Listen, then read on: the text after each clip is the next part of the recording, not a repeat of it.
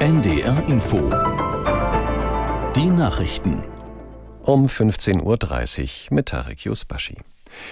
Nach der Explosion im Parlamentsviertel der türkischen Hauptstadt Ankara sind die genauen Hintergründe noch unklar. Trotz des Anschlags kamen die Abgeordneten wie geplant am Nachmittag zu ihrer ersten Sitzung nach der Sommerpause zusammen. Aus Istanbul Uwe Lüb. Der Kampf gegen den Terrorismus geht weiter, bis der letzte Terrorist handlungsunfähig ist, so der Präsident der Türkei Erdogan im Parlament nach dem Anschlag am Morgen.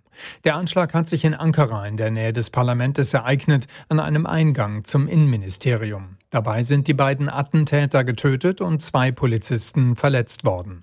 Erdogan sprach von einem letzten Zucken des Terrors. Im Land sei er weitgehend besiegt. Der Kampf gegen Terroristen außerhalb des Landes gehe weiter. Türkisches Militär greift immer wieder Stellungen von Kämpfern und Milizen der PKK im Nordirak und deren Ableger JPG in Nordsyrien an. Bei einem Brand in einer Diskothek im spanischen Murcia sind Medienberichten zufolge mindestens 13 Menschen ums Leben gekommen. Weitere Besucher werden noch vermisst. Aus Madrid Hans-Günther Kellner. Die Feuerwehr war am Sonntagmorgen um 6 Uhr wegen des Feuers in der Diskothek Theatre verständigt worden. 40 Brandbekämpfer und 12 Löschzüge waren im Einsatz. Die Polizei untersucht die Brandursache. Augenzeugen berichteten in der Internetausgabe der Lokalzeitung La Opinión de Murcia, ein Scheinwerfer habe das Feuer ausgelöst, das sich sehr schnell ausgebreitet habe. Als die Feuerwehr schon eine Stunde vor Ort gewesen sei, sei das Dach der Diskothek eingestürzt. Serbiens Präsident Vucic hat eine Reduzierung seiner Truppen an der Grenze zum Kosovo angekündigt. Der Financial Times sagte er, sein Land wolle keinen Krieg. Er habe nicht die Absicht, den Streitkräften zu befehlen, die Grenze zum Kosovo zu überschreiten. Eine Eskalation wäre kontraproduktiv für Belgrads EU-Bestrebungen, so Vucic.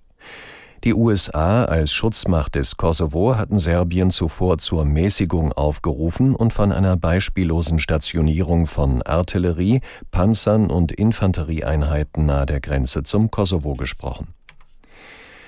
Fast zwei Wochen nach dem Angriff Aserbaidschans auf die Kaukasusregion Bergkarabach ist eine UN-Mission in dem Gebiet eingetroffen. Wie ein Sprecher des aserbaidschanischen Präsidenten sagte, wollen die Vereinten Nationen den humanitären Bedarf einschätzen. Es handelt sich um die erste UN-Mission für Bergkarabach seit mehr als 30 Jahren. Allerdings haben inzwischen nahezu alle der geschätzt 120.000 armenischen Einwohner die Region in Richtung Armenien verlassen. Bergkarabach gehört völkerrechtlich zu Aserbaidschan, dort lebten aber bisher überwiegend ethnische Armenier.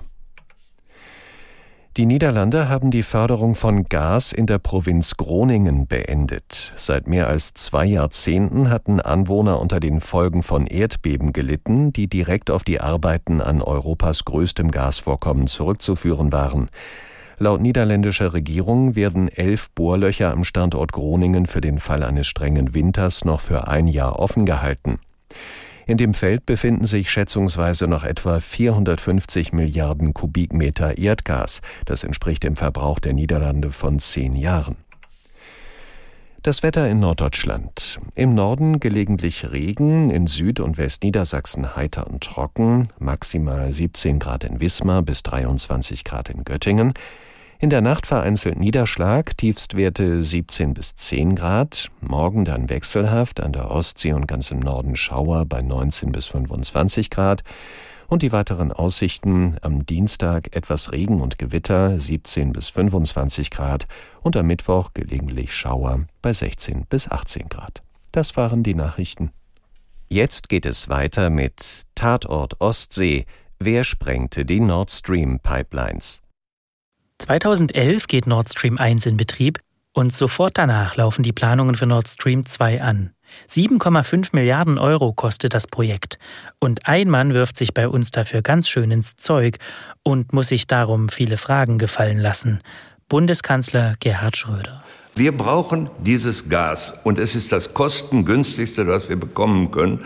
Und jeder, der sich mit Energiepolitik beschäftigt, weiß das auch.